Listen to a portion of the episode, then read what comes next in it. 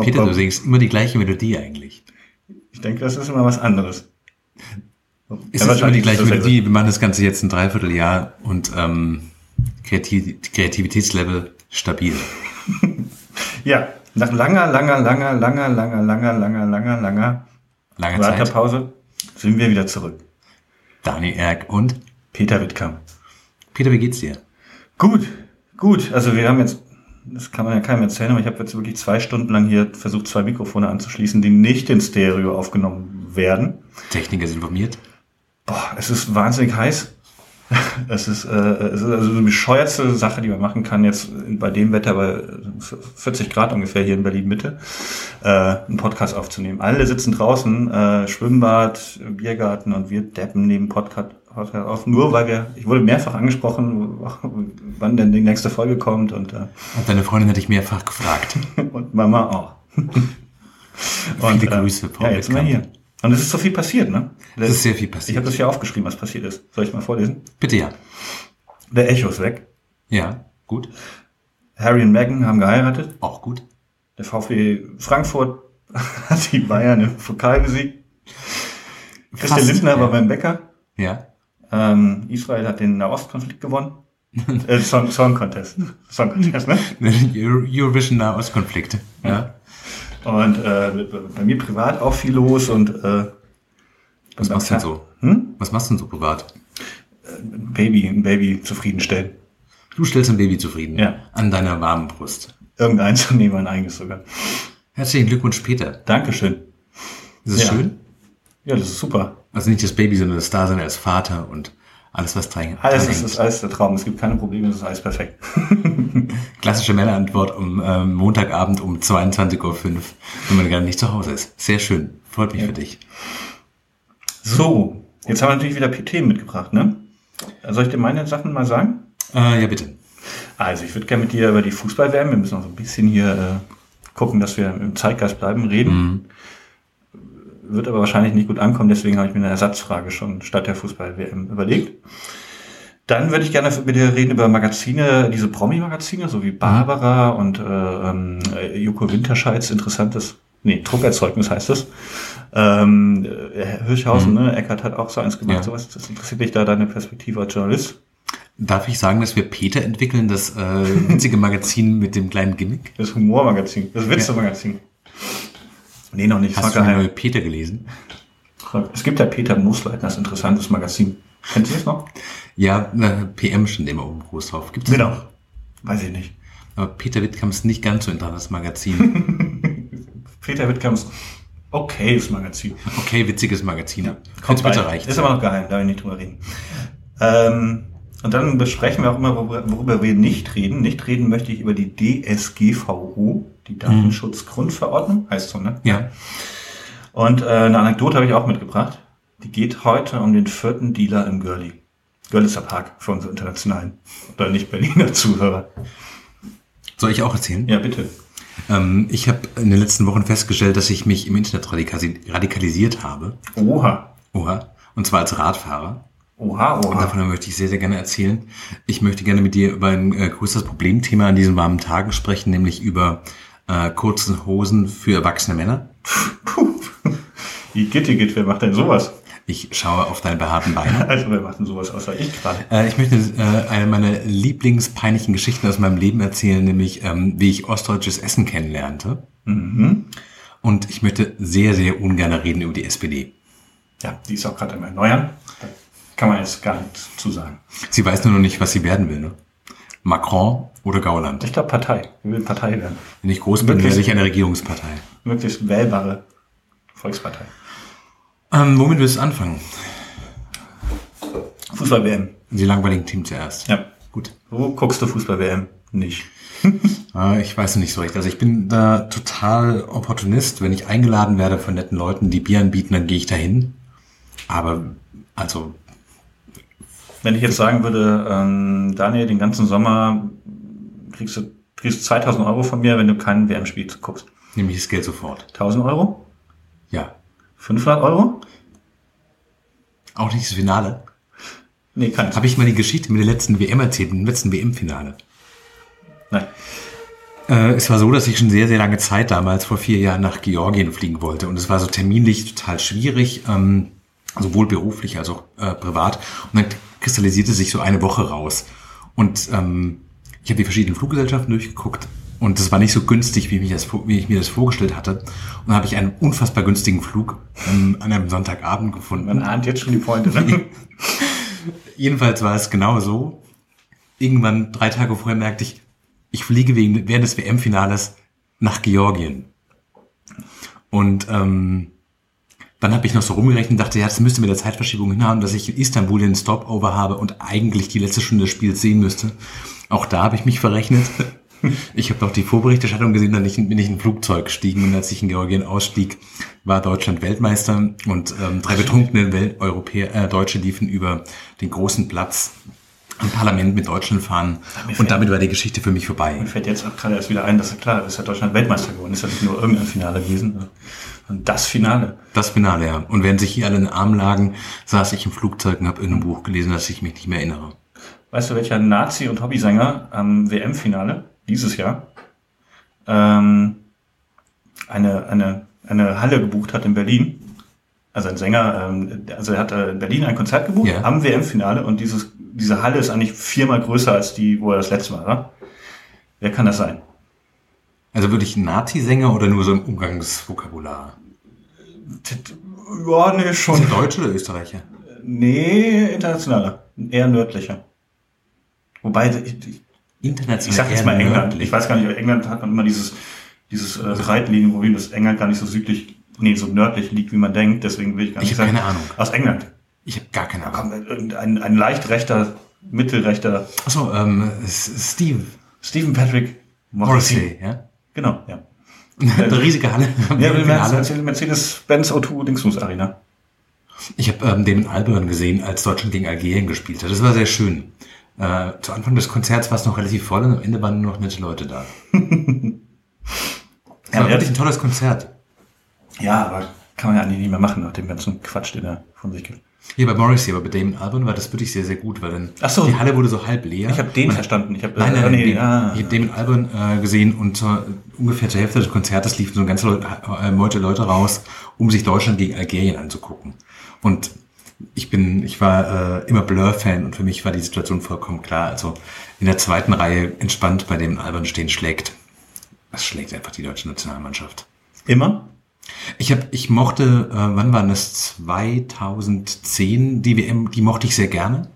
Ähm, da war ich in Israel und es war wirklich unfassbar heiß. Die Spiele liefen irgendwie so gefühlt tagsüber und das war total super in der Mittagshitze im Bett zu liegen und per Stream Fußball WM zu gucken. So ein paar Spiele waren irgendwie auch am, am frühen Abend und sehr viele Israelis waren sehr euphorisch und haben sehr mit der damals sehr sehr jungen und total euphorisch aufspielende Nationalmannschaft mitgefiebert. Und das war interessant, dass Leute auf einen zukommen und sagen, so was ich, also wildfremde Leute in der Bar sagen, du bist Deutscher, ich drücke der deutschen Nationalmannschaft bei dieser WM derartig die Daumen, weil ich die so toll finde, das sind alles so nette, coole Typen. Und ähm, das hat natürlich Spaß gemacht, mit den Israelis dann das anzugucken und ähm, die jubeln mehr über die Tore der deutschen Nationalmannschaft als ich. Das war schön. Während wir jetzt hier gerade äh, Podcast aufnehmen, ist auch noch Klaas, die, die Late-Night-Sendung, äh, Ja. wo ich ja neuerdings auch ein bisschen arbeite. Und da haben wir in letzter Zeit immer Toni Kroos zu Gast, also heute Mhm. wieder. Und der ist erstaunlich lustig. Also der hat ein wirklich sehr, sehr lustiges äh, Interview gegeben. Und äh, macht er heute wieder ein ganz, ganz feiner Bursche, muss man sagen. Bursche. Bursche. Ist auch ein, ein Wort, das man, glaube ich, nur für Fußballspieler eigentlich noch so benutzt, oder? Ja, und für Burschen. Also Burschenschaften, Burschen für Ja, sag mal Burschis. Was ich aber eigentlich fragen wollte, ist, Bitte. weil ich, du hast jetzt erstaunlich viel zu WM gemacht und gesagt für deine Verhältnisse. Ich muss gerade überlegen, ob ich die 2000 Euro. 2000 Euro. Nee, würde ich. Nee, ich würde die 2000 Nee? Euro. Nee, würde ich ausschlagen. Ab 5000 Euro könnte ich ins Überlegen kommen, aber 2000 Das Euro. ist, das ist ein okayes Monatsgehalt. Ja, Wie viele, Spiele sind, wie, viele, wie viele Spiele sind das denn? 64, sage ich jetzt mal, so ungefähr. Du willst doch nicht alle Spiele sehen, man will doch nur die deutschen Spiele sehen oder vielleicht noch so Ja, Spanien so oder so alles Portugal ab, also alles ab Achtelfinale gucke ich mir eigentlich an. Hast du mal durchrechnen, wie viele Spiele das sind? Ich sag jetzt mal so 30 würde ich schauen. Das sind also 45 Stunden, also eigentlich eher mehr, weil die ganze Vorbereitung dazu kommt, also 60 Stunden Fußball Ja. innerhalb von einem Monat. Ja, und Unternehmensberater würden wir sagen, eine kurze Arbeitswoche. Halbtags, ja. ja. Einen Tag freigenommen oder was? So ungefähr, ja. Beliebter Scherz. Äh, was ich eigentlich fragen wollte, ist ähm, diese Fußballer, ne? Ja. Die sind ja mit 35 sind die raus aus dem Geschäft, meistens. Und äh, dann haben die sehr viel Geld. So. Also wenn man es nicht ganz doof anstellt, äh, kann man damit ein ganzes Leben lang sehr gut auskommen. Aber nur die Nationalspieler, würde ich sagen. Also ich glaube so, Nee. Zweite Liga wird's irgendwann schon Ja, zweite Liga schon. schwer. Ja, aber sagen wir mal, erste Liga, äh, da kriegst du ja schon relativ schnell eine halbe Million im Jahr, dann eine Million, äh, Mhm. wenn du einigermaßen okay bist und machst das über zehn Jahre, dann, also irgendwie kriegt man als, als ist auch egal, also einer mit 5 Millionen oder 10 Millionen, aber Okay, Superstar von kommt er 20, natürlich, 30 ja. Millionen, äh, genau, also die können ne, ein bisschen anlegen oder so, dann, dann kommen die wahnsinnig gut durch. Meinst du, das ist spannend? Also wenn du dann mit 35, 36 aufgehört hast und dann kannst du eigentlich dein ganzes Leben lang Geld ausgeben. Also das, was, was so jeder, der kleine Mann in Deutschland, wenn er seinen Lottoschein am Freitag abgibt oder Samstag, ähm, will, träumt er ja davon, genau das zu machen. Nie mehr zu arbeiten, äh, mit der Frau in die Südsee ziehen oder vielleicht auch ohne Frau äh, in die Südsee ziehen und äh, und das kannst du eigentlich machen als Fußballer. Wenn du 35 bist du fertig und dann kannst du das machen. Ist das gut? Ist das so ein Ich glaube, prinzipiell ist es total super. Das Problem ist ja eher, wenn vorher wirklich 100% deines Lebens von Fußball belagert waren und das fällt weg. Man müsste ja irgendwas wie eine Idee haben. Also, ähm, Ja, also viele machen dann ja auch weiter und sind Experten, ne? Aber so, aber die können, also warum? Da kann man schön die Eier also schaukeln. wir beim, im, beim Tagesspiegel Berliner hatten wir letztes Jahr eine Geschichte über einen Typen, der hat in, äh, ein Startup gegründet und hat das verkauft und ist quasi an einem ähnlichen Punkt angekommen, ich glaube sogar in einem ähnlichen Alter mit so 33, 34, zu merken, er muss nie wieder irgendwas. Und dieser Text drehte sich sehr stark um die Frage, was macht man jetzt eigentlich und was fängt man mit seinem Leben an und ähm, hat sich irgendwie halt einen Bauernhof gekauft auf dem Land, ist irgendwie aus der Stadt rausgezogen, Stadtwohnung und noch ein Ferienhaus in Südfrankreich, also so Dinge, wo man sagt, total naheliegend, super sympathisch. Die Problematik dann war, der hatte wirklich gar keine Idee, weil der Lebensinhalt für ihn war einfach immer Geld verdienen. Das war sein Antrieb. Und ich habe diesen Text gelesen und dachte für mich, also ich habe tausend Ideen, was ich machen würde. Angefangen von einem total sinnlosen Philosophiestudium oder einen Plattenladen, ein Café einfach mal aufmachen, ein Restaurant aufmachen, mal gucken, was passiert. Ähm, Ja, aber das sind ja alles wieder Dinge, ähm, das meine ich eben eigentlich. Also es sind ja alles wieder Dinge, die dich antreiben. Ne? Also du willst irgendwie Leuten was verkaufen oder äh, den Essen vielleicht will ich servieren diesen Ort haben. den Ort haben. Genau, Ja, aber so- du, du willst irgendwas schon machen. Ne? Also also du könnt, weil für viele so wie viele andere Leute leben, ist das ja das, also das Restaurant ist eigentlich nur da, damit sie leben können. Also wir öffnen ein Restaurant, also klar, viele machen das auch Passion, aber viele haben auch Kellner oder so ein Restaurant und gehen dahin, damit sie dann am Wochenende so leben können, wie sie es eigentlich wollen. Ja. Ähm, das ist halt so die Frage. Ne? Also es gibt ja auch irgendwie- noch sowas wie Bücher schreiben, du könntest Kunst studieren, du könntest versuchen, Comiczeichner zu werden. Ähm, du könntest deine eigene Stand-up-Comedy-Sendung einfach Ja, finanzieren du kannst dich und auch dich jeden Abend auf die Bühne du stellen. könntest aber auch so um 11 Uhr aufstehen, ein Champagner-Frühstück machen. Aber schließt sich ja gar nicht aus Dann, wie im äh, Restaurant. Einfach gar nichts. Warum denn Restaurant? Warum, warum muss ich denn ein Restaurant eröffnen, wenn ich 20 Millionen auf der Bank habe und dann äh, nach dem Champagner-Frühstück Jetski, Jetski fahren kann und dann so dieses, dieses Gunter, Gunter Sachs Dandy-Leben, so, äh, der hat ja auch viel Aber gemacht. ne, Aber so, interessiert dich Jetski fahren? Prinzipiell schon. So ein Stündchen am Strand rumhängen, dann ab 17 Uhr wirklich anfangen, was zu trinken, äh, abends ins Casino gehen oder eine Party schmeißen. Also wirklich so die, die schönen, äh, äh, die, wie man so sagt, die schönen Dinge des Lebens voll super auskosten. Einfach nur das machen, ohne deinen Plattenladen oder ohne das Restaurant, sondern einfach nur Kram machen. So ein bisschen dieses reiche Erbenleben. Also so ein paar Leute leben ja auch so, ne? die, die wirklich nie gearbeitet haben und einfach das Geld äh, ähm, unverdient bekommen haben und äh, die einfach nichts machen außer sowas. Aber nicht zufällig sind, glaube ich, also du hast ja erstmal quasi das Leben eines sehr gut verdienten äh, Alkoholikers beschrieben. Ich glaube, das ist schon, zeigt auch schon, wo das Problem so ein bisschen herkommt, dass wenn du nüchtern diese Tage durchstehen musst, dann werden die auch lang. Es ist, schön, es ist eine schöne Aufgabe zu haben. Es ist halt eine schöne Aufgabe zu haben, die einen berührt. Nicht eine Aufgabe zu haben, die einen einfach nur leer macht. Also, also irgendwas zu haben, was einen total glücklich macht. Und also so einen kleinen Plattenladen zu haben, in dem ich nur obskure Platten kaufe, die ich zu günstigen Preisen nur an Leute verkaufe, auf die ich Bock habe. Und bei Leuten sage so, nee, 1000 Euro für dich. und dann kommst du rein und sag ich, Peter kriegst du geschenkt. Hätte ich wahnsinnig Spaß dran. Ist nämlich auch, also ist meine Vermutung auch, dass man irgendwann wahnsinnig wird. Also, äh, dass man das halt auch mal ein Jahr machen kann, auch mal zwei Jahre, aber dann irgendwann wahnsinnig wird, wenn man, wenn man nicht an, wenn man nichts aus dem eigenen Antrieb macht, wenn man nicht irgendwie dieses, diesen kleinen Plattenladen hat und wenn man, äh, da wird man wahnsinnig, ne? Der, der Mensch braucht eine Aufgabe, egal wie viel Geld er hat. Aufgabe, auf jeden Fall. Aber man kann sich auch für äh, wohltätige Zwecke engagieren. Was äh, der Versuch einer charmanten Überleitung zu meinem äh, Thema mit der Radikalisierung im Internet ist. Ähm, ich habe, also ich bin ja von Beruf Journalist und erstmal habe ich bei ganz vielen Themen so einen Eindruck, man kann es so und so sehen, es gibt ganz viele Perspektiven und es gibt eigentlich nicht richtig und falsch. Ähm, je näher man den meisten Themen kommt, desto komplexer werden sie. Und ich äh, fahre relativ viel Fahrrad, also eigentlich jeden Tag.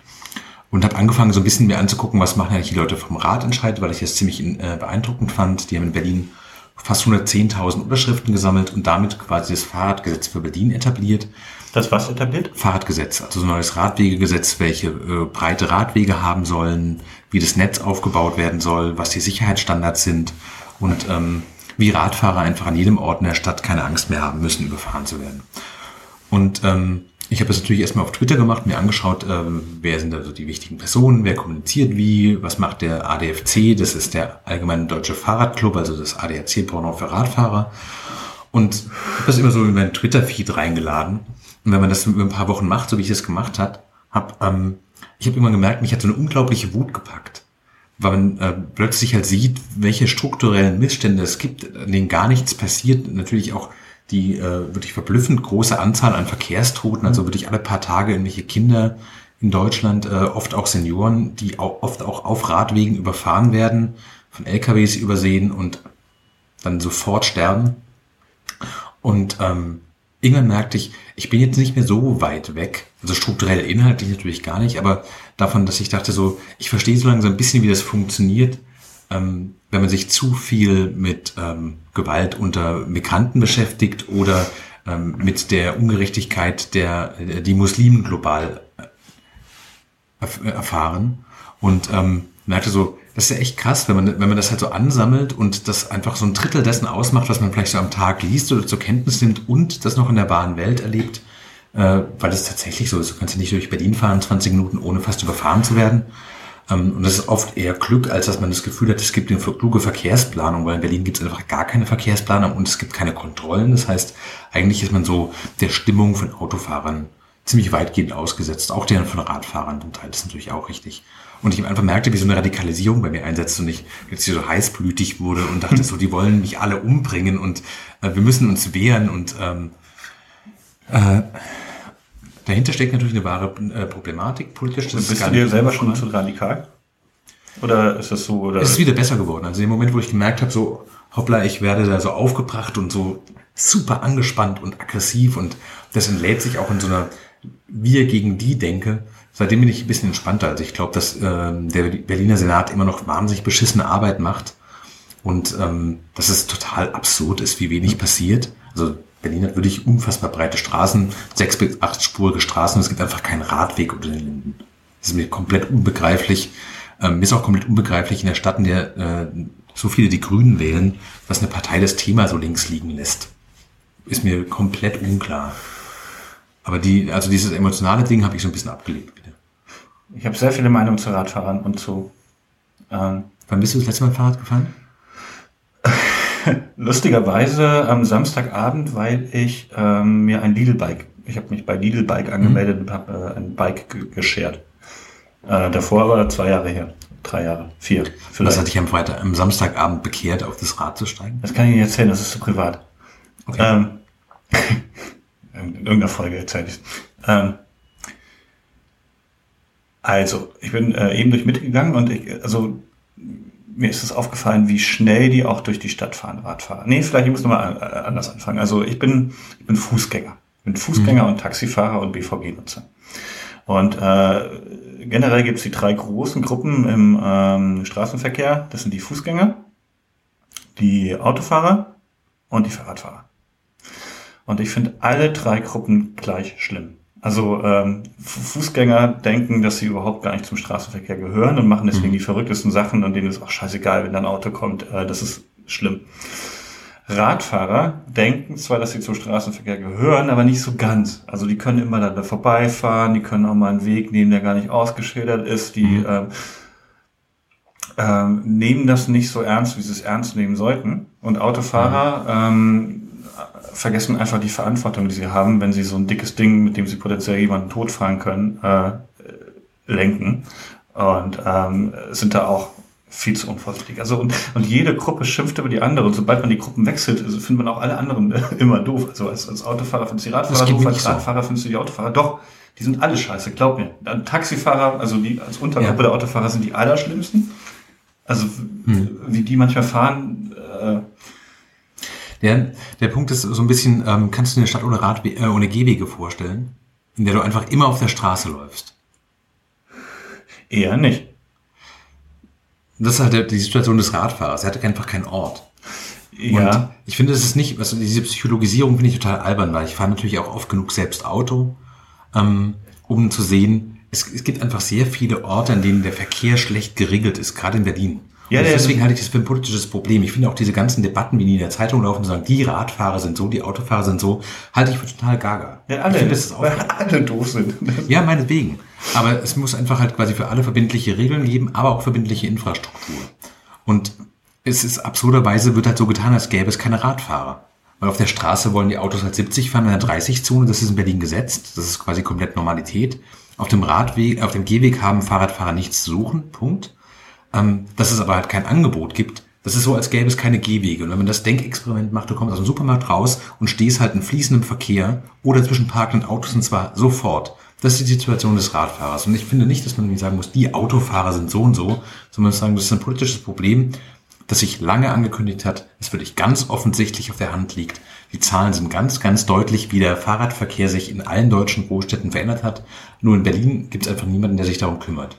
Selbst in Kreuzberg, wo die Grünen wirklich seit 15 Jahren regieren, ist die O-Straße als Rennbezirk und als dritte Reihe Parkstraße komplett freigegeben und es kümmert einfach keine Sau. Und das finde ich verblüffend. Ja, nee, das kann man besser machen. Ähm, aber. Ist jetzt so ernsthaft schon wieder, ne? Nee, ich also, also eben von strukturellen Missständen geredet hast, ja. hätte ich fast schon gesagt, wir müssen dieses Thema stoppen, aber ich weiß, dass das sehr viele Leute aufregt, deswegen können wir es ruhig machen. Jeder eine Meinung du bist, zu. Du bist so ein Themenpopulist. Ja, ja, ja. Radikalisiert in Richtung Themen. Peter tritt mich auch unter den Tisch die ganze Zeit, wenn ich zu langweilig werde. Dann muss ich irgendwie immer härtere Thesen oder lustigere Witze erzählen. Ja, und beides klappt mittelgut. Hm, ich bin, ähm, was, ich bin ja sehr, sehr neurotisch. Und ähm, ich, bin, ich tue Radfahren, obwohl ich sie auch, also ein bisschen hasse, weil sie wirklich immer schlimm fahren. Also viele Leute fahren, fahren auch ganz, ganz schlimm Rad. Aber wie gesagt, ich hasse mhm. alle. Ein gerechter ja, Zorn trifft alle. Der gerechte Zorn. Das ist Gunnar Schopilius heißt er, ne? Ja. Oder WZ. Ich nehme auch noch mal so einen Weißwein, danke. Bitte, bitte. Äh, Radfahrer aber auch ganz oft beschissen, wenn, wenn die dann, wenn die dann nachts durch die Gegend fahren, ohne Licht, dann, wo man sich wirklich denkt, also spring doch direkt von der Brücke. Mach's doch, also mach's, mach's doch den Leuten einfacher und äh, äh, klar. Äh, ich tue Radfahren sehr viel Gutes, weil ich immer, wenn auf dem Radweg äh, ne, so eine Flasche liegt oder so, ne, oder äh, Pflastersteine so mitten auf dem Radweg, ja. dann schiebe ich die immer zur Seite, weil ich den Gedanken nicht ertrage, dass da jemand ganz schnell mit dem Rad drüber fährt. Die fahren ja auf 40 km/h oder sowas, ne? also rasen durch die Stadt. Dann ertrage ich den Gedanken nicht, dass die da drüber fahren und dann stolpern oder sich das Genick brechen. Und ich rufe auch sehr oft das Ordnungsamt an Ehrlich? Ja, weil da so ein Schlagloch ist oder sowas. Ähm, Und wie reagieren die? Hat sich schon was getan oder ist es immer so, ja, Kollege ist zuständig, ist nicht da, ist gerade im Urlaub, tut uns leid? Nee, wenn man im Ordnungsamt, also geht dann später nochmal vorbei, äh, zufällig, dann sehe ich, dass da oft auch was gemacht wird. Also ich, ich sorge dafür, dass dann diese Schlaglöcher für Radfahrer äh, gestopft werden. Oder das kam der gute Sheriff von Neukölln. Ja, eigentlich schon. Also äh, du trittst ja demnächst auf hm? mit dem äh, neuen äh, Bürgermeister von Neukölln. Vielleicht kannst du mal mit ihm mal drüber reden, mal, wie oft du das Ordnungsamt anrufen musst, weil die selber nicht mitkriegen, was hier in Straßen los ist. Du ja, bist jetzt der Promi und hast so Einfluss auf Politiker. Vielleicht kannst du dir mal Im Sinne der, der Radfahrer auch nutzen. Ach, das sind auch manchmal so ganz so Sachen, die man gar nicht so sieht, ne? Also äh, die irgendwie versteckt sind, dann sieht man das Loch kaum, weil es schlecht beleuchtet ist. Ne? Das, ist, das sehen normale Straßen. Ich weiß auch nicht, wie oft die Straßen von Neukölln kontrolliert wurden, aber dann, dass, sie, dass sie ein bisschen sicherer werden, ist auch mein Verdienst. Ja, kann man ruhig mal klatschen ein bisschen. Und auch immer, immer wenn ich so, es ist sehr, sehr ruhig, wenn ich so eine Flasche da liegen sehe, schiebe ich hier so ein bisschen Fuß zur Seite. Äh. Verstehe. Wir haben jetzt übrigens hier äh, unserer neuen Software, habe ich jetzt überhaupt keinen Überblick mehr über die Zeit. Hier stehen nur noch Takte, weil wir es mit der neuen GarageBand aufnehmen. Ähm, ich habe keine Ahnung. Ich habe auch gar, gar keine Ahnung. Ähm, du wolltest noch äh, über irgendwas äh, anderes sprechen. Ja, ich glaube, Magazin, überlegen, ob ich all, all meine Sachen zu fahren. Ich finde es auch ein bisschen, das habe ich heute noch gedacht, ich finde es ja. so ein bisschen so ein ich weiß nicht, ob ich so jeden Tag ganz schnell mit dem Fahrrad durch Berlin fahren würde. Das hätte ich zu viel Schiss. Also es ist einfach, äh, es ist zu gefährlich. Also es gibt ja auch diese relativ starke Lobby hier von Fahrradfahrern, die äh, äh, ähm, immer mit, wo man fast das Gefühl hat, die freuen sich, wenn jemand gestorben ist, weil sie dann schon wieder einen Toten nee. zu vermelden haben. Ich glaube, das ist zu, zu gehässig und zu Töne später. Ja, aber die sind wirklich, also das ist so formuliert, weil die wirklich äh, auf sehr, ich habe mal einen von denen, also den, den, den Chef, der diese, hm. ich weiß nicht, wie heißen die? Radfahrer, Rad, also die, die Es gibt verschiedene, aber ja. Ähm, die sind auch dafür bekannt, dass sie relativ krasse Guerilla-Aktionen machen und äh, sehr, sehr lautstark sind. Und ich habe den mal mhm. bei so einem Abend, wo ich die BVG-Kampagne vorgestellt habe, hat der seine Kampagne vorgestellt und der ist wirklich so sehr, sehr, sehr direkt ne? und sehr, sehr ähm, äh, ähm, lautstark und sehr, sehr populistisch. Aber meinst du, die Leute steigen so ein? Ich hätte immer den Eindruck, sowas der war bestimmt mal total zugänglich für Argumente und merkt einfach, es passiert wirklich nichts. In Berlin ist wirklich mhm. nichts passiert in den letzten zehn Jahren. Also ich würde gerne mal wissen, wie viele Kilometer Radwege in den letzten zehn Jahren nennenswert gebaut worden ist. Weil was dazu kommt ist, ähm, es gibt Radwege in Berlin, ist ja gar nicht die Frage. Aber wenn du dir die großen Strecken anguckst, wo du entlang willst, es gibt keine durchwegenden Trassen. Also du kommst wirklich einfach nicht von A nach B und die Situation ist oft so, du kommst von einem Feldweg, wirst du quasi direkt auf ein Flugfeld geleitet und kommst von so einem Kartoffelacker runter und dann bist du quasi auf so einer Stadtautobahn und alle 15 Meter hast du was anderes. Du kannst dich auch nicht drauf verlassen. Du kannst zum Beispiel nicht mit einem fünfjährigen Kind und Kinder können heute ab zwei, drei Jahren Fahrrad fahren. Das heißt, im Grunde genommen könnte, könnten diese Kinder alle vier, fünf Kilometer fahren, auch zur Schule, zum Kindergarten, zum Einkaufen. Aber es geht nicht, weil die Stadt das einfach komplett ignoriert.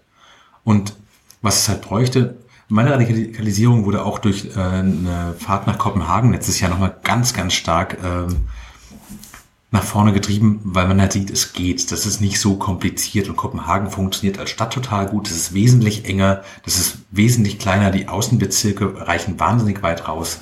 Also es ist wirklich einfach eine Frage von Bewusstsein und ähm, es sitzen offensichtlich sehr viele Autofans in den Parlamenten und Parteien. Hm. Also ich bin auch von der Radwege, also um das mal so zu sagen. Also, Rufen wir im Ordnungsamt an und schlagen mal einen Radweg vor. Ich habe hier gesehen, ja. hier sind Fahrradfahrer gefährdet.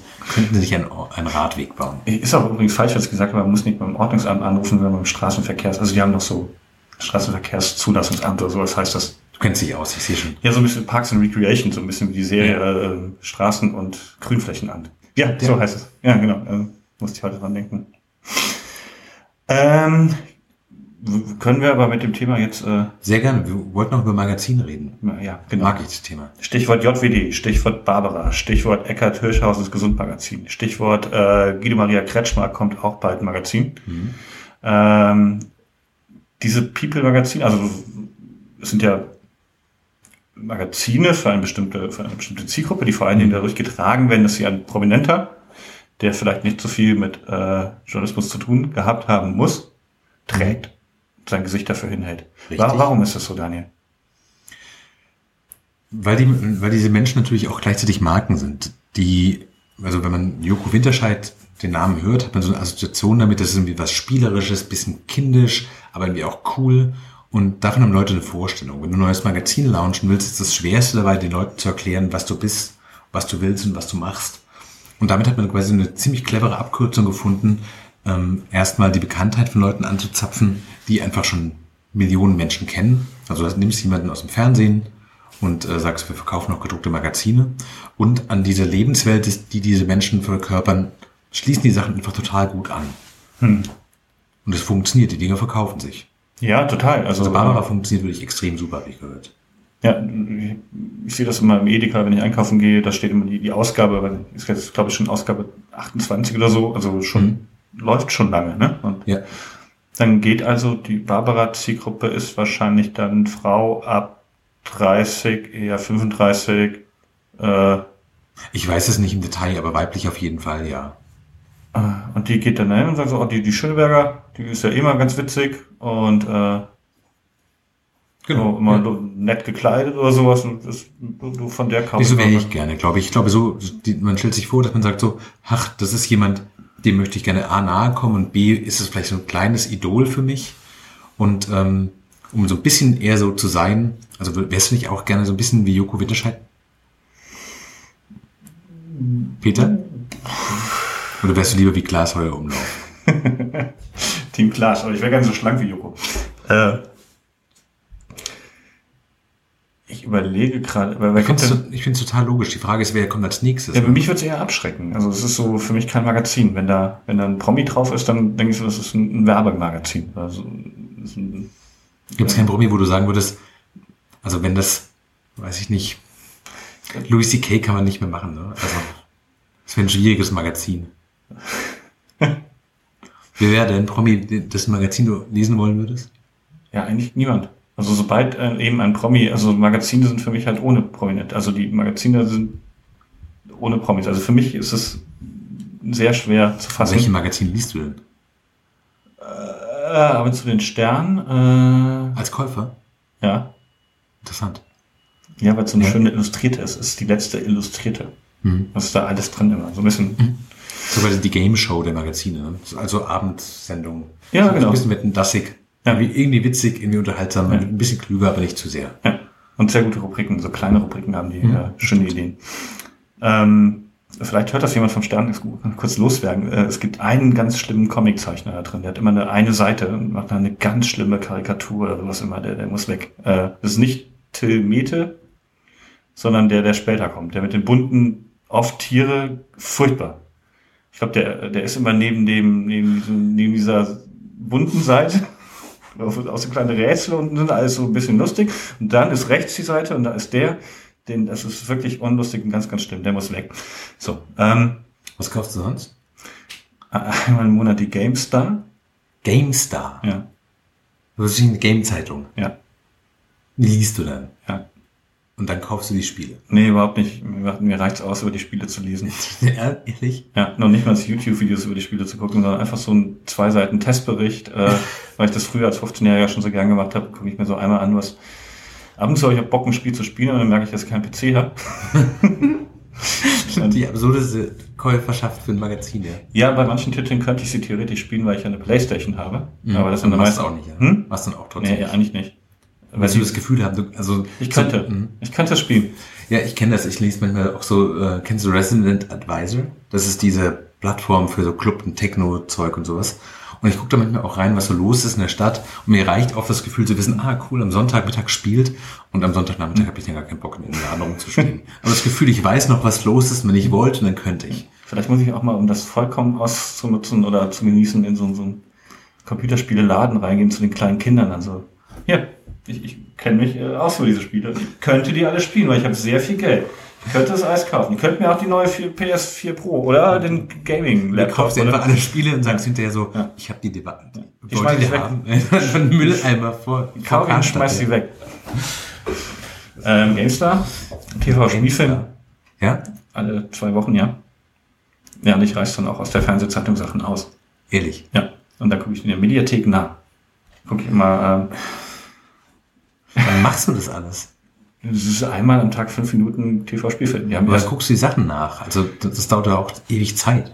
naja, also nicht jeden Tag reiße ich was raus, wenn ich was Gutes sehe, gibt immer sonntags abends dann äh, den Zeitpunkt, äh, dass man noch eine Viertelstunde, Dreiviertelstunde äh, eine gute Doku Nach dem. Tatort. Hm? Nach dem Tatort. Genau, also da, eigentlich die Spielfilme schaue ich so, dass ich, also ich schaue in die TV-Spielfilme. Welche Spielfilme kommen eigentlich einfach, wenn ich inspiriert bin. Und dann schaue ich die nicht im Fernsehen, sondern in Kauf die oder wenn die bei Amazon Prime kostenlos sind, gucke ich die dann danach, wann ich will, an dem Tag, aber Das ist so Auf- kompliziert. ja, ist ein bisschen kompliziert. Und die Dokus schaue ich dann in der Mediathek nach. Gestern Abend zum Beispiel fand ich gut Terra X, Menschen der Steinzeit. Die großen, die größten Erfindungen der Steinzeit. Habe ich dann noch gestern. Was, was die Top 3? Äh, wichtigste Erfindung der Steinzeit, äh, Feuer, also Ja. Entdeckung. Ähm, ganz überraschend für mich, die Nadel. Die Nadel in der Steinzeit schon.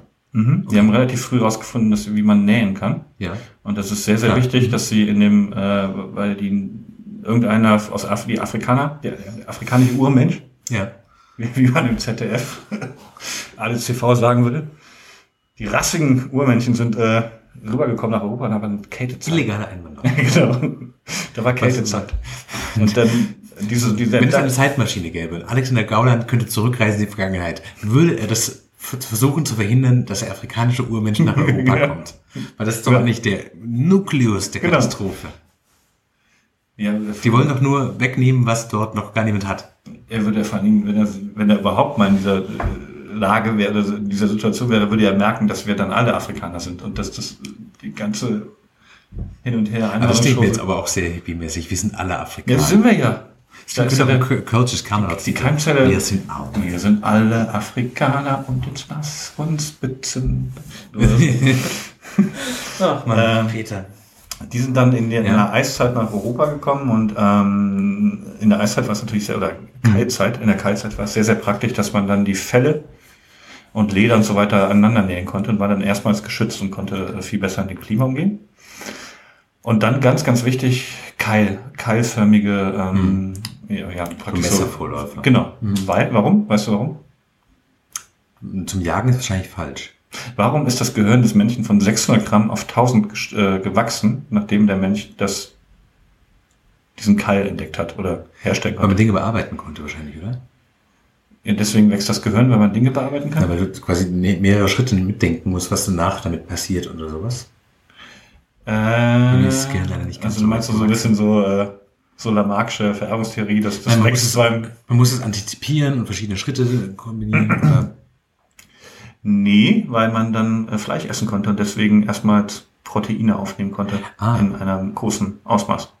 Und vorher ist das Gebiss des Menschen zu schwach gewesen, um diese, Mhm. dieses Muskelzeug da rauszufressen praktisch. Und äh, mit, dem, mit dem Messer konntest du das dann abschaben und äh, du konntest Mhm. jede Menge äh, Proteine zu dir nehmen. Dadurch Verstehe. ist das Gehirn um 400 Gramm gewachsen. Und dadurch wurde man das Fleisch, durch Fleisch essen, wurde der Mensch halt damals klüger. Heute, heute ist Also es klüger, nicht so viel Fleisch zu essen. Eine Sendung, die gleichzeitig Veganer und Alexander Gauland beleidigt. Finde ich im Kern erstmal richtig. Aber ich würde gerne noch mal zu den Afrikanern zurückgehen, um nämlich auf eine Anekdote zu sprechen zu kommen, die du erzählen wolltest. Meine Anekdote? Ja. Äh, ja. Hat so ein bisschen was damit zu tun. Aber sind wir mit dem anderen Thema schon durch? Hattest du nicht noch ein Thema? Ähm, ich wollte noch über die kurzen Hosen mit dir sprechen, aber das können wir ja auch, glaube ich, nach dem Dealer machen, oder? Ja, aber jetzt habe ich so viel geredet. Also, was gibt's denn gegen kurze Hosen zu sagen? Ich finde es schwierig. Also die Frage, welche, welche Hosen man als Mann im Sommer trägt, ähm, also es ist kein, nicht so ein Grundanliegen, dass ich jeden Tag aufwache und denke, oh Gott, oh Gott, oh Gott. Aber ähm, ich finde, es hat immer so was Jungenhaftes. Nee. Es ähm, passt, also kennst du diese, diese Kinderdinge, wo man so Papier faltet und dann hat man oben irgendwie so ein Gesicht und dann muss man so erweitern, erweitert malen und wenn man das hinterher auffaltet, hat man so eine komplett seltsame Kreatur. Und so ist es oft mit erwachsenen Männern, die kurze Hosen tragen. Also der, der Kopf sieht ganz normal aus, der Oberkörper mit dem T-Shirt oder vielleicht sogar mit dem Hemd sieht sommerlich adäquat aus und dann kommt diese kurze Hose oft über den ähm, superhaarigen Beinen und irgendwie, ich weiß nicht. Ich war jahrelang, habe ich ähnlich gedacht. Ja, und dann? In meinem Buch gibt's eine Liste, wer alles kurze Hosen tragen darf. Und das sind, glaube ich, Bart Simpson, Angus Young und Bademeister. Das Ja. war's. Ähm, bis ich angefangen habe, im Sommer kurze Hosen zu tragen und gemerkt habe, das ist ja eine Offenbarung. Es ist ja, es ist ja einfach angenehm. Es ist, Aber es gibt auch leichte Stoffe. Ist Man muss doch nicht die Jeans tragen. Das ist doch Quatsch. Das erwartet doch kein Mensch. Aber es gibt doch genau dafür irgendwelche. A, habe ich Leichten. keine leichten Stoffe. B, weiß ich nicht, in welchen Geschäften man leichte Stoffe einkauft. Also ganz viele Chinos sind halt so Sommerstoffe und so ein eher dünner Stoff, die kannst du im Winter nicht tragen, weil die nicht wärmen. Weil's Ja, aber bevor ich jetzt im Geschäft gehe und sage, hallo, könnten Sie mir bitte die leichten Stoffe zeigen, kann ich auch eine kurze Hose anziehen. Und mich damit einfach. Okay, aber du arbeitest ja auch irgendwie quasi halbnackt in, äh, in den Unterhosen vom Vortag vom Rechner. Mir ist das hier viel egal geworden. Ja? Ja. Bist in dem Alter, wo dir jetzt vollkommen egal ist, wie du aussiehst? Ja, so ein bisschen wie der alte Schmidt. Ja, so ein bisschen ist viel egal. Also, so mit den kurzen Hosen habe ich auch. Dann bin ich einfach so, das, das Hemd rutscht über den Bauch hoch, was soll's. egal. Ja, ist egal. Ja. Das ist der nächste große viel- von Peter Wittkamp. Ist mir ja. Ist- Ist alles ja.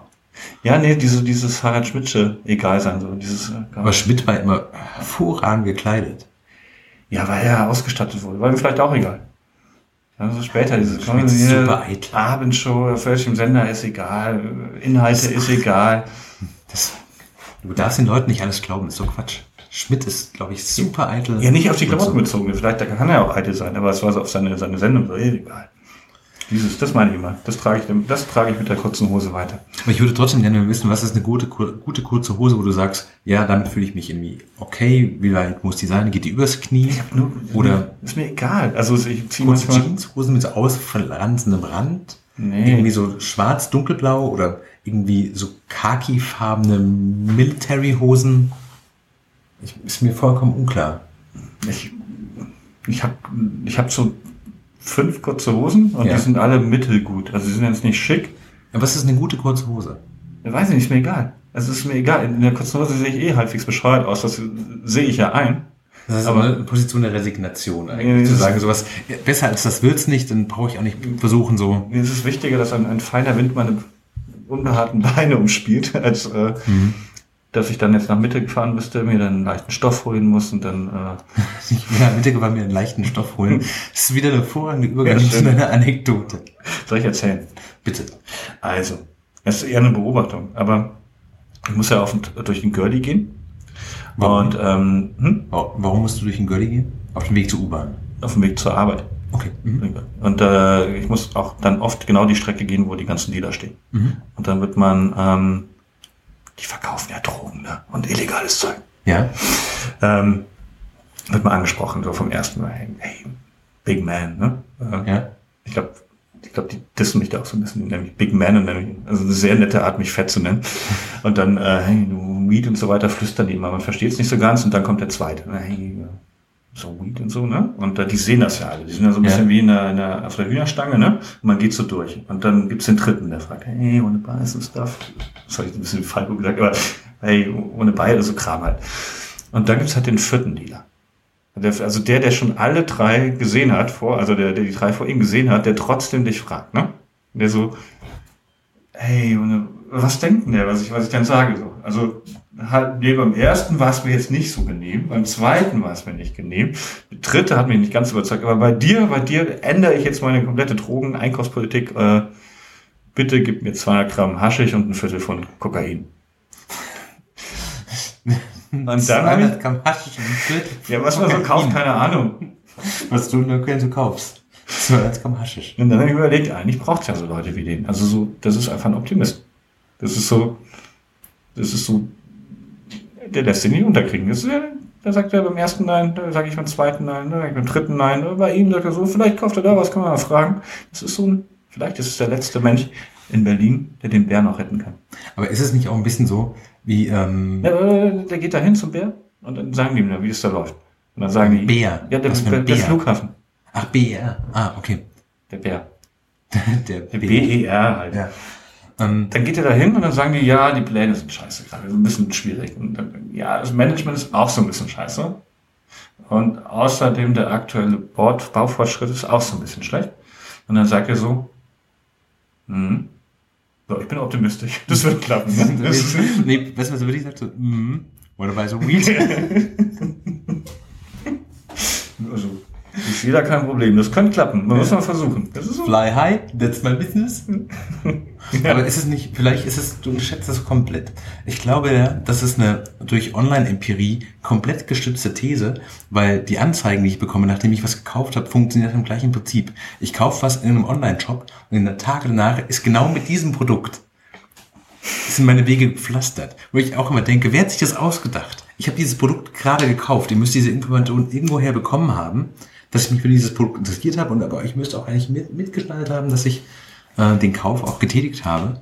Dann bekomme ich genau diesen Schuh, den ich gerade vor zwei Tagen bestellt habe, seriell vorgeschlagen. Nee, das funktioniert anders. Also, also manchmal funktioniert es anders. Also, Vielleicht hätte er sich einfach das da abgeschaut und sagt so, Beharrlichkeit als Tugend, man muss dranbleiben, die ersten drei klopfen den Kunden weich. Weißt du, vielleicht denkt er, der Peter, beim ersten Typ denkt er noch, ich nehme ja gar keine Drogen. Beim zweiten denkt der Peter, ich, ich könnte ja nicht mehr Drogen nehmen. Beim dritten ist so, so, aber soll ich jetzt sofort das erste Angebot nehmen? Und dann kommt der vierte Lieder und dann sagst du, yes, yes, actually 200 grams of hashish and a quarter of cocaine. por favore. Ja, so ungefähr. Und danach wirst du sofort am Ausgang des Gürtelparks festgenommen, weil du als Großdealer giltst mit diesen Mengen, die du eingekauft hast. Und der Typ wird abgefeiert für nichts, weil du hast halt für nichts Ahnung. Und ich glaube, vielleicht ist das seine Strategie. Ich würde nur sagen, man muss sich diesen Optimismus, auch wenn es nicht so gut aussieht, auch wenn drei Leute vorhin Nein gesagt haben, muss man sich diesen Optimismus Ist- bewahren. das- das außer, war- man, außer man ist Harvey Weinstein, dann sollte man akzeptieren. Nee, ich, vorhin wollte, gesagt ich wollte gerade fragen sagen, äh, war das früher deine Flirt-Strategie? so da, Kneipe, da war, ich mache da jetzt nicht weiter. Da kommen wir ganz schnell in Altherrenwitz rein und wir haben hier noch nie Altherrenwitz gemacht. Das ist ja auch der Podcast ohne halt Herrenwitz. Genau. Ähm, warum wolltest du denn nicht über die äh, DSGVO hin? A, weil ich es nicht komplett checke. Ja.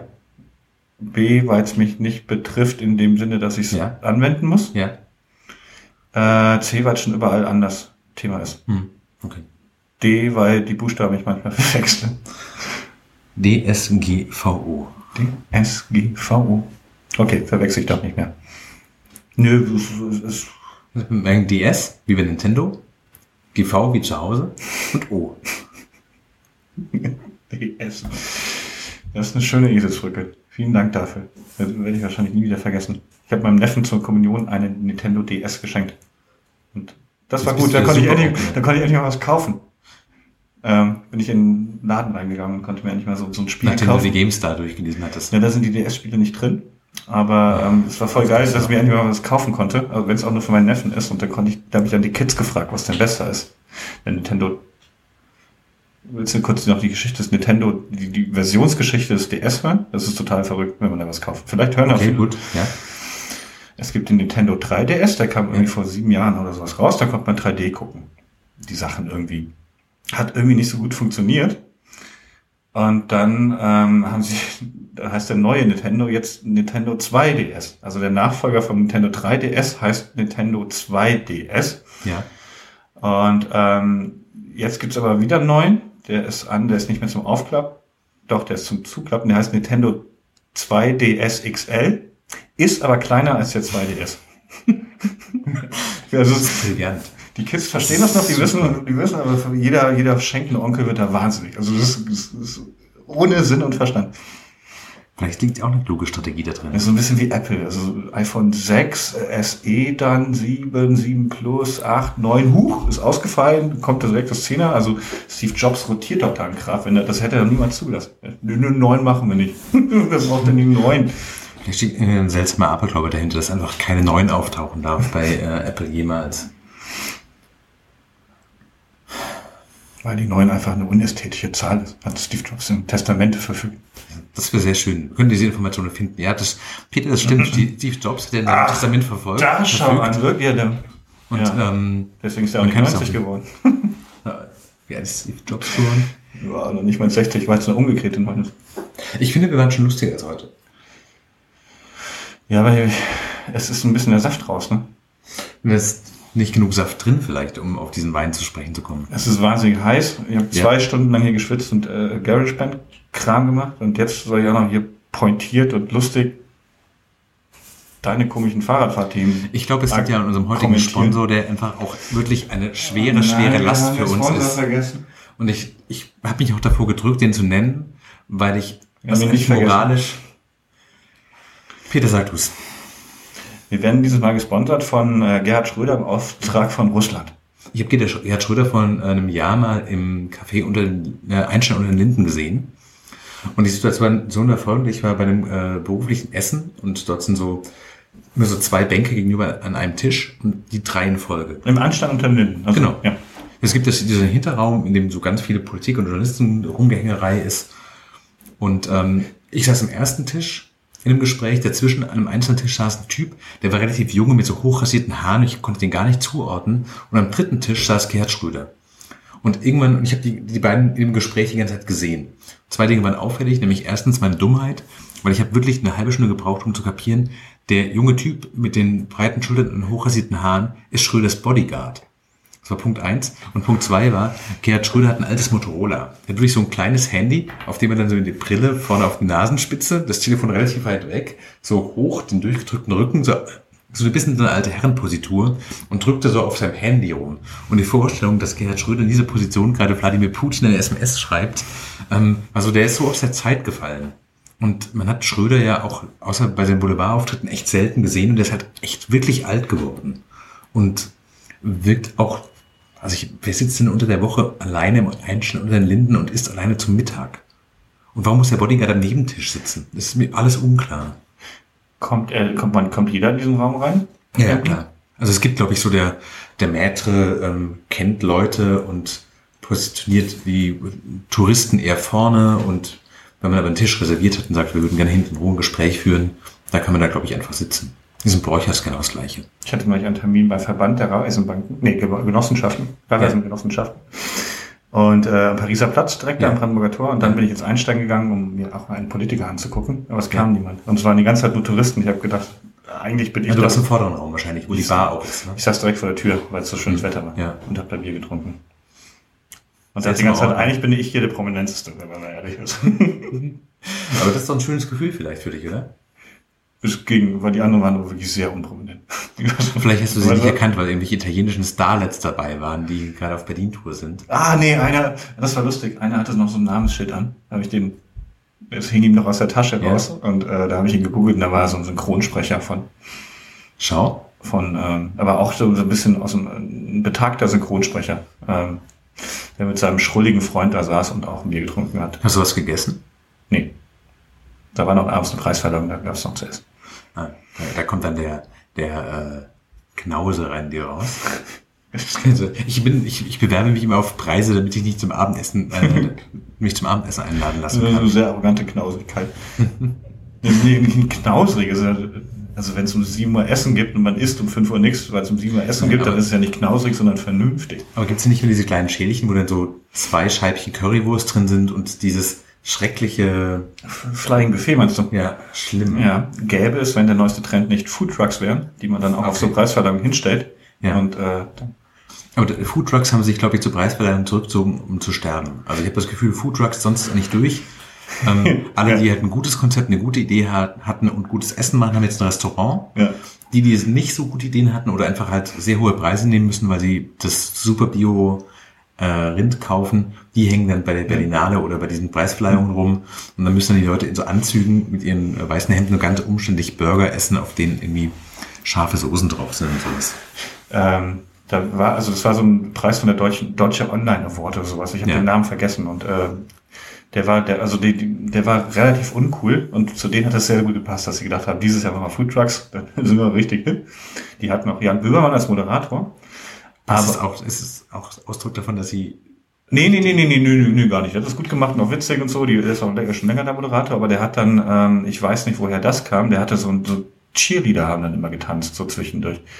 Und, Bitte. Ähm, also ich hatte so eine ganz kurze Idee, dass das jetzt ironisch von Böhmermann, dass er die dazu ja. gekauft hat, aber das glaube ich nicht. Ich glaube, die waren einfach da und äh, äh, Cheerleader ja, beim Online Award. Ja, da haben wir Cheerleader Quatsch gemacht. Also die haben so, also wirklich also komplett aus der Zeit gefallen und ich weiß hm. man, dann noch neben Böhmermann, das hat komplett merkwürdig gewohnt, äh, gewirkt.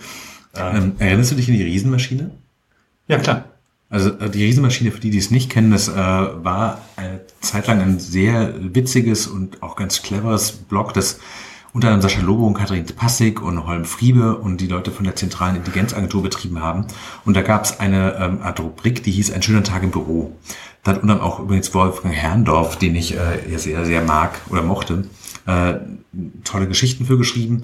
Und die Idee war immer folgende, man findet irgendein Produkt oder irgendeine Veranstaltung und denkt sich die Besprechung aus, in der das besprochen wurde und beschlossen wurde.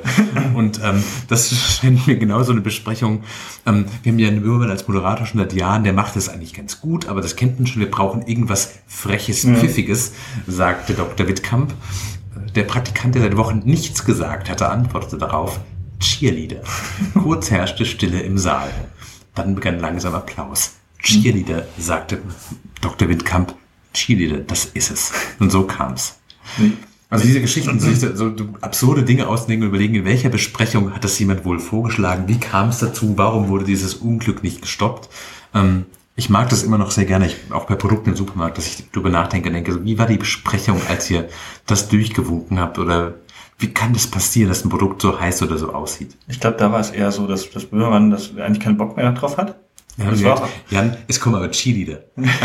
Nee, dann schreibt das Management dahin, ja, aber Salär hat sich geändert dieses Jahr. Ähm, und dann sagt Null ja, nicht. macht irgendwas, das ich nicht machen muss. Dann sagen die, ja, dieses Jahr aber 40.000. Und dann überlegen die kurz und sagen, ja gut, 40.000. Dann sagt der Müllmann, oh fuck. Und äh, dann... Sagt er, aber nur wenn Cheerleader kommen. nee, Und dann, dann hofft es, dass sie absagen deswegen und dann kommen die Cheerleader Nee, trotzdem und dann sind alle in der Misere drin. von, von irgendjemandem Mächtigen ist das die Tochter, die ist im Cheerleader-Verein. Und die musste auftreten. Und dann hat die, freuen die sich auch so drauf, weil für die ist das ja cool. Ja. weil die den Gesamtkontext noch nicht so ganz begreifen. Und dann kommt wenn man da an und darf aber, weil er 40.000 Euro nimmt, jetzt auch nicht mehr so viel inhaltlich. Hat er eh schon schlechtes Gewissen, weil es viel zu viel ist, aber er es eigentlich auch gar nicht machen will. Und dann will er sich jetzt auch nicht mehr mit Chile da aufreden. Und die, außerdem ist es die Tochter vom Vereinspräsidenten und die freut sich. Und dann, meine Güte, dann eben die Chile. So glaube ich. Mhm. Das ist es gewesen. Klingt sehr, sehr nachvollziehbar. So. Jetzt reicht's auch, oder? Ich sehe noch meine kurz meine Anekdoten, die sind nämlich relativ lustig. Ach so, du hast noch eine Anekdote. Ja, äh, äh, wie ich Ost ostdeutsches Essen kennengelernt habe. Habe ich es mal erzählt? Lass mich da bei diesem Ostteil noch mal kurz unseren Sponsor Gerhard Schröder im Namen für Russland erwähnen, dass wir da die Kohle auch kriegen. Das ist ähm, total Zusammenhang. Nee, nicht ganz. Also Das ist übrigens, es äh, über, Übergabe nächste Woche im Einstein. Donnerstags. viel Spaß dort. Die Chile. Ja, du kannst ja mitkommen. Gerd, So. Na, so. Acker, Alter, Recke. Gibt's einen Koffer. Ja, Sozialdemokratie, wir wollen nicht drüber reden. Ähm, es gab in meinem Leben zwei Momente, in denen ich merkte, ich bin ähm, wahrscheinlich durch und durch Westdeutscher. Und das eine war, ich war ähm, zum Besuch in Dresden und hatte mir sagen lassen, am Blauen Wunder gäbe es ein Café, in dem schon ähm, Erich Kästner oft gewesen sei und dort sei das Würzfleisch sehr gut. Weißt du, was ein Würzfleisch ist? Nicht sagen, wenn du es weißt. Weißt du es? Was soll ich denn jetzt sagen? Weißt du es? Ja oder nein? Ich soll, was soll ich denn, du hast ja gesagt, nicht, Nicht, sagen. nicht, nicht verraten, was es ist, nur sagen, ob du weißt, was es ist. Ja oder nein? Ist es dasselbe wie in Leipzig Ragufeng? Ja, Genau. Dann weiß ich, was es ist. Ja gut, dann ist die Pointe versemmelt. Danke. Weil die, das Ding ist, ich, äh, ich dachte, das wäre sowas wie geräucherter Schweinebauch oder so. Irgendwas, was an ein Fleisch, Würzfleisch, irgendwas gepökeltes. Ich dachte jedenfalls an ein festes Stück Fleisch, das man Ah. möglicherweise auf dem Brot isst. Und stand da drin kurz vor Dienstschluss, also kurz vor 18 Uhr, und sagte, ich hätte gerne von dem Würzfleisch. Und die sagten, ja, wir haben noch einen ganzen Topf da, wir machen es zu. Ich sagte, dann nehme ich es zu mitnehmen. Und sie sagte, ich frage mal, ob das geht, und kam zurück und sagte, nee, wir haben leider keinen Teller da. Und ich sagte zu der Frau, ich nehme es auch gern direkt auf die Hand. und der Blick, wie diese Frau mich angeguckt hat, so, Jetzt musst du aber den Leuten, die die es nicht kennen, sagen, wie, warum das witzig ist. ja, weil es ein Ragoufin ist. Das ist quasi aber die wissen ja nicht, ein was du Fleisch, also das ist, ähm, das sind Fleischstücke in einer, in einer Brühe drin mit Käse überbacken. Also es- und also das ist wirklich ein flüssiges Gericht in der Hauptsache. Es ist so, als Als würde man sagen, Gulasch auf die Hand. Käse Hackfleischsuppe. Aber Käse Käse auf- Hackfleischsuppe. auf die Hand haben Auf die. Hand. Und ähm, Dieses Chili con Carne direkt auf die Hand. genau so war das. Der Blick dieser Frau dort, über die ich nicht vergessen, die hat nicht verstanden, die hat wirklich drüber, ich dachte, die, die dachte erst, ich verarsche sie, dann hat sie gemerkt, dass ich wirklich reiner Seele bin und ein Mensch, der das nicht tun würde, sondern wirklich Interesse hat und dachte, nein, ich würde es auch direkt auf die Hand nehmen und sie hat wirklich auch ihre Hände zu einer Schale gehalten, ihre Hände reingeguckt und hat direkt auf die Hand. Das ist ein Regufeng. Und ähm, ähnlich peinlich war äh, eine Szene am, am, am Müggelsee in Köpenick äh, bei einem winterlichen Spaziergang. Und es war wirklich sehr, sehr kalt und der äh, Müggelsee war sehr schön und ähm, der, die Idee war, irgendwas Warmes zu sich zu nehmen. Und da war so eine kleine Fischerhütte, die hatten offen und es gab irgendwie so Tee und Glühwein und sowas. Und, aber sie hatten auch Essen. Und ich war gerade dabei, quasi den Fleischkonsum einzustellen. Und ich glaube, es gab eine, Hüh eine Hühnersuppe und das zweite war eine Soljanka. Und ich hatte keine Ahnung, was eine Soljanka ist. Ich wusste nur, dass es irgendwie so, ich dachte so rote Beete-artig halt. Und ähm, sagte, ich hätte gerne einen Glühwein und äh, ich hätte gerne einmal die Soljanka. Gibt's die auch vegetarisch? Und der Mann guckt mich an und sagt, Soljanka vegetarisch? das ist eine Wurstsuppe. und das war auch so ein Ost-West-Moment, den ich merkte, also in dem ich auch so ein bisschen Empathie und auch vielleicht auch was gelernt habe, nämlich ähm, die Idee, dass es vielen Ostdeutschen in den frühen und mittleren 90ern genauso ergangen ist, als sie quasi so tun mussten, als würden sie sich total auskennen mit den Dingen, die zwischen 1948, 49 und 89 ja. in der BRD etabliert worden sind, sagen so, Thomas Gottschalk, na klar, kenne ich doch. Aber dieser Moment, wie der Typ mich anguckt und sagt, das ist eine Wurstsuppe. Auch das Wort Wurstsuppe. Das ist eine Wurstsuppe. Ein sehr unangenehmer Begriff, also Wurstsuppe. Ragu Feng mag ich übrigens gerne. Ich war in Leipzig auf einer Veranstaltung, ja. habe da geredet und äh, dann haben die, Vorabend haben sie mich dazu gezwungen, praktisch das zu essen. Und äh, das war sehr, es schmeckt so ein bisschen wie ein sehr edles Hundefutter mit sehr viel Fondor.